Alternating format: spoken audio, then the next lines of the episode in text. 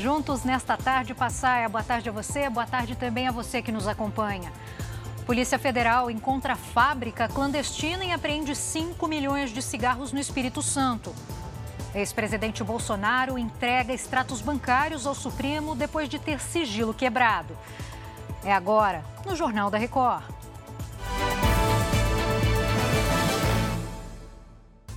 Oferecimento Consórcio Bradesco. Conquiste sua casa nova sem juros e sem entrada.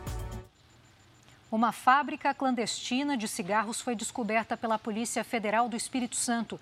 Direto de Vitória, Lucas Pisa com os detalhes. Boa tarde para você, Lucas.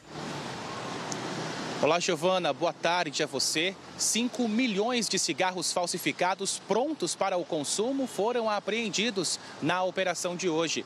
A fábrica clandestina funcionava em um galpão na cidade de Serra, região metropolitana de Vitória. Além das máquinas para a produção ilegal de cigarros, os agentes localizaram um alojamento para mais de 20 pessoas. A PF investiga uma denúncia de que no local pessoas trabalhavam em regime semelhante à escravidão. Todos fugiram antes da chegada dos policiais. As investigações continuam para localizar o responsável pela fábrica clandestina. Giovana. Muito obrigada pelos detalhes, Lucas. E olha, o Índice Nacional de Preços ao Consumidor, o IPCA 15, voltou a subir em agosto, depois de uma leve baixa em julho. Os números divulgados hoje pelo IBGE dão uma ideia de como está o poder de compra das famílias. A variação foi de 0,28% em agosto. O reajuste na conta de luz em vários estados ajuda a explicar essa alta. E o que pesou menos no bolso foram os alimentos e bebidas. Considerando os novos dados, a prévia da inflação em 12 meses é de 4,24%.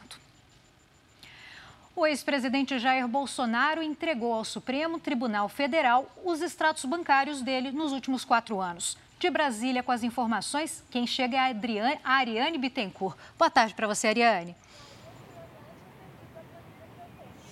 Oi, Giovana, boa tarde. A entrega dos extratos aconteceu após o ministro do Supremo Tribunal Federal, Alexandre de Moraes, determinar a quebra do sigilo bancário de Bolsonaro e da ex-primeira-dama Michele. O inquérito investiga o suposto esquema de venda de presentes e de joias dados ao ex-presidente em viagens oficiais. Os extratos são dos anos em que Bolsonaro ocupou a presidência da República.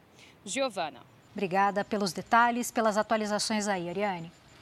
Na Grécia, ao menos 79 pessoas foram presas por causa dos incêndios florestais. Elas são suspeitas de provocar o fogo de forma criminosa na região metropolitana de Atenas. Há mais de uma semana, as chamas consomem as florestas em diversas partes do país. Em uma delas, 18 corpos foram encontrados. A suspeita é que as vítimas seriam imigrantes que chegaram à Grécia pela fronteira com a Turquia. Outras duas pessoas morreram durante os incêndios. Eu trago mais notícias daqui a pouco. Até já!